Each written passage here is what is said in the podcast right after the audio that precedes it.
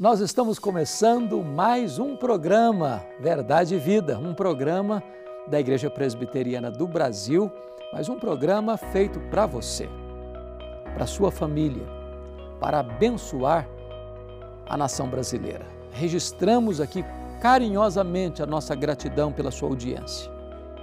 Também registramos a nossa palavra de agradecimento às igrejas co-irmãs que nos apoiam, divulgando entre seus membros o programa Verdade e Vida. Hoje eu quero tratar de um assunto maravilhoso. Jesus voltará. E vamos basear esta mensagem na segunda carta de Pedro, capítulo 3, versos 9 a 13. Vamos ouvir a leitura do texto. Não retarda o Senhor a sua promessa, como alguns a julgam demorada. Pelo contrário, ele é longânimo para convosco, não querendo que nenhum pereça, senão que todos cheguem ao arrependimento. Virá, entretanto, como ladrão o dia do Senhor, no qual os céus passarão como estrepitoso estrondo, e os elementos se desfarão abrasados. Também a terra e as obras que nela existem serão atingidas. Visto que todas essas coisas hão de ser assim desfeitas, deveis ser tais como os que vivem em santo procedimento e piedade, esperando e apressando a vinda do dia de Deus, por causa do qual os céus incendiados serão desfeitos e os elementos abrasados se derreterão. Nós, porém, segundo a sua promessa, esperamos novos céus e nova terra, nos quais habita a justiça. O Senhor Jesus Cristo voltará. Este é o pináculo da esperança cristã. Este é o ponto culminante da doutrina cristã. Jesus voltará pessoalmente. Ele não enviará um embaixador, ele mesmo virá pessoalmente buscar a sua noiva, a sua igreja. Jesus voltará visivelmente, todo o olho o verá vai ser o acontecimento mais público e notório da história da humanidade. Até mesmo aqueles que o traspassaram o verão naquele dia. Jesus voltará audivelmente, ao ressoar da trombeta de Deus, ouvida a voz do arcanjo, ele descerá dos céus com grande poder e muita glória. Jesus voltará repentinamente Diz o apóstolo Paulo que vai ser num momento, no abrir e fechar de olhos, vai ser como o relâmpago que risca os céus do Oriente ao Ocidente. Com esta rapidez, Jesus Cristo volta para buscar a sua igreja. Mas ainda Jesus voltará inesperadamente. Vai ser como ladrão de noite. O ladrão não manda telegrama, não manda aviso prévio. Tal dia, tal hora eu chego na sua casa. É quando não se espera é que ele vem, é que ele chega. Jesus voltará também, inescapavelmente. Como uma mulher grávida é, precisa dar à luz, é com este fato inescapável é que Jesus volta. Não adianta os críticos, os céticos negarem, não, ele não voltará, não, isso aí é ilusão, não, isso aí é utopia. Ele vem. Tenha certeza disso, ele voltará. Mas finalmente, a volta do Senhor Jesus Cristo será vitoriosa, será gloriosa. Ele vem, mata o anticristo com o sopro da sua boca, coloca todos os seus inimigos debaixo dos seus pés, lançará todos os seus inimigos no lago do fogo e ele reinará com a sua igreja para sempre e sempre. Esta é uma verdade, por outro lado, muito atacada pelos céticos, pelos incrédulos, por aqueles que querem viver uma vida desregrada. É por isso que Pedro, lá no capítulo 3, versículo 4, levanta esta questão: onde está a promessa da sua vinda? Dizem os falsos mestres. Eles estão duvidando, colocando em xeque, questionando o que os profetas pregaram, o que Jesus ensinou, o que os apóstolos estão pregando, ou seja, Jesus voltará. E isso os profetas falaram. Isso Jesus reenfatizou, isso os, os, apóstolos estão ensinando, mas os críticos, os céticos, os falsos mestres põem em dúvida a veracidade, a credibilidade da palavra de Deus. Dizendo, não, essas profecias aí, isso aí não é bem assim, ele não voltará não, isso é uma ilusão, isso é um sonho malfadado, isso é uma utopia, ele não vem não, desde que o mundo é mundo, tudo está do mesmo jeito. Então Pedro argumenta assim: não, não é verdade isso. Não é verdade isso. A palavra de Deus merece crédito, sim. O mundo foi criado pela palavra de Deus. O juízo do dilúvio veio pela palavra de Deus. O mundo que existe agora, os céus e a terra, serão entesourados para o fogo pela palavra de Deus. Essa palavra que os falsos mestres estão negando é a palavra criadora, é a palavra que trouxe juízo no dilúvio, é a palavra que trará juízo no final dos tempos, quando Jesus voltar. Saiba disso Jesus voltará. Agora, Pedro diz assim: é, você às vezes está dizendo assim, bom, mas eu sou crente há tanto tempo, meus bisavós, meus avós, meus pais sempre falaram que Jesus vai voltar. E permanece a pergunta: onde está a promessa da sua vinda? Por que, que ele não veio ainda?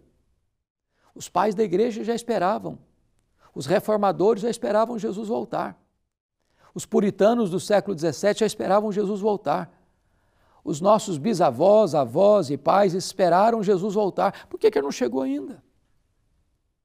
E Pedro responde que se você acha que ele está demorando, é porque Deus, com a sua misericórdia e paciência, está esperando que você se arrependa, que você se volte para Ele, que você acerte a sua vida com Ele, porque Ele não tem prazer na morte do ímpio, mas em que você se arrependa e creia e seja salvo.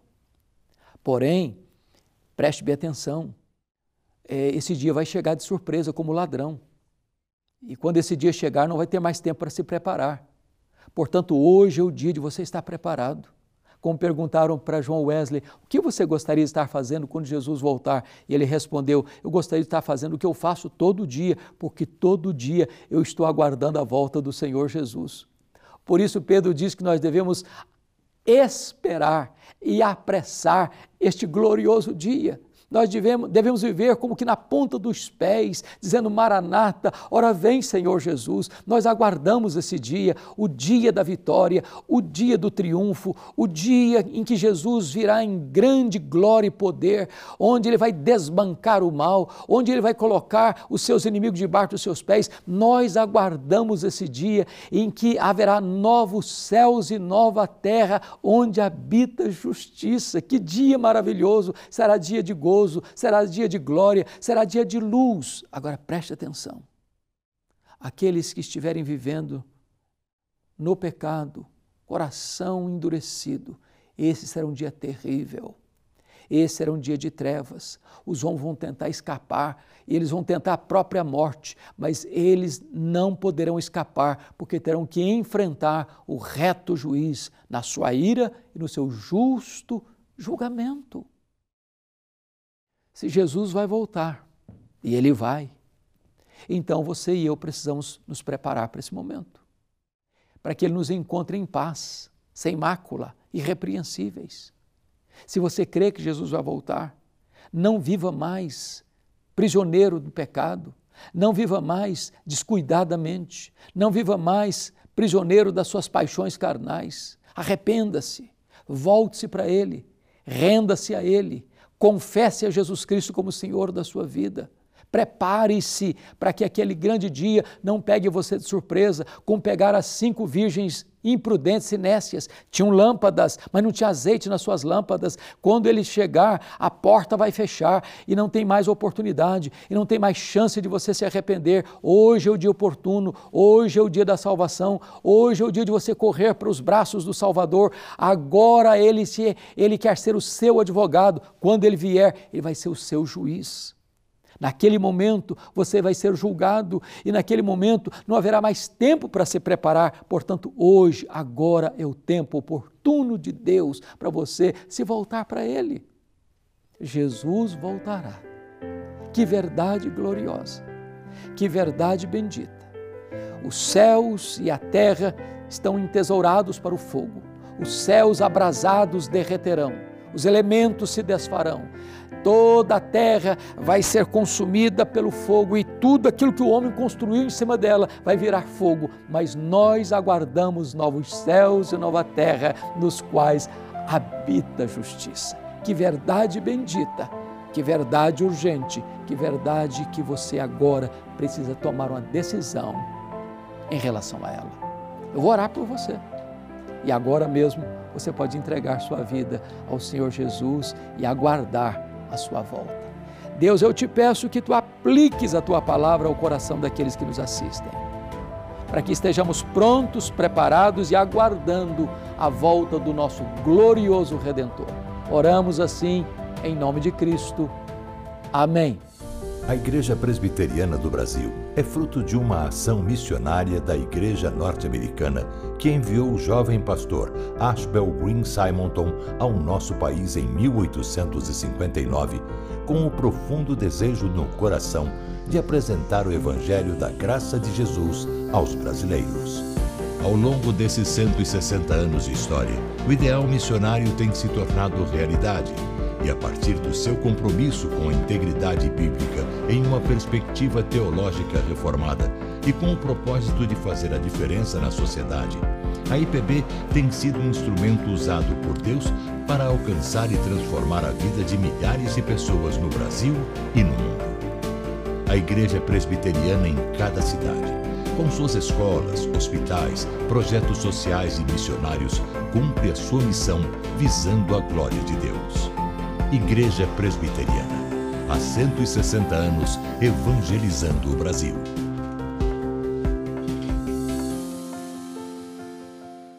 Pastor Ricardo Mota.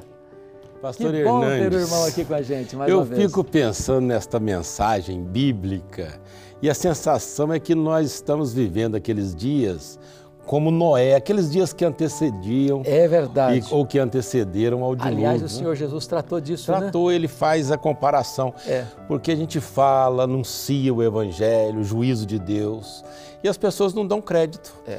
Mas, como aconteceu naquela época, eles tiveram que enfrentar as, as águas impetuosas do dilúvio. Né? E o fogo de Sodoma e E Gomorra. do- é. Eu sei que você ouve uma mensagem como esta, ela não é muito popular, eu sei disso, mas nós não estamos aqui para pregar a não ser a verdade de Deus. Mesmo que esta palavra seja uma palavra de alerta, de exortação, porque o nosso compromisso é com a palavra de Deus, não é com a religião, não é em agradar homem algum, mas pregar a palavra de Deus como ela é. E a Bíblia anuncia o juízo de Deus. Então você faz bem se essa palavra achar guarida no seu coração. Hoje é o dia oportuno, hoje é o dia da salvação. Que essa palavra alcance você e toda a sua casa. Se você deseja receber essas mensagens do pastor Hernandes aqui no programa Verdade e Vida, mande a palavra vida para o número do WhatsApp que aparece aí. 11 é o código 947 18 94 50. 11 947 18 94 50. Mande para nós a palavra vida e receba o livro também do pastor Hernandes, Gotas de Esperança para a Alma. Muito obrigado, pastor. Eu que louvo a Deus por aqui, isso. viu? Bom. E o nosso programa está encerrando, mas nós voltaremos, se Deus quiser, no próximo sábado, neste mesmo horário e nesta mesma emissora. Deus abençoe o seu coração e até lá. Amém.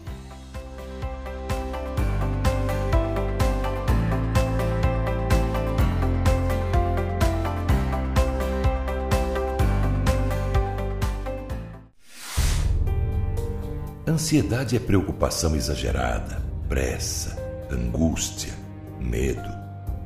Ansiedade rouba sua alegria, tira sua paz, seu brilho, consome pouco a pouco a sua vida. Vivam sem preocupações na presença de Deus, pois Ele toma conta de vocês.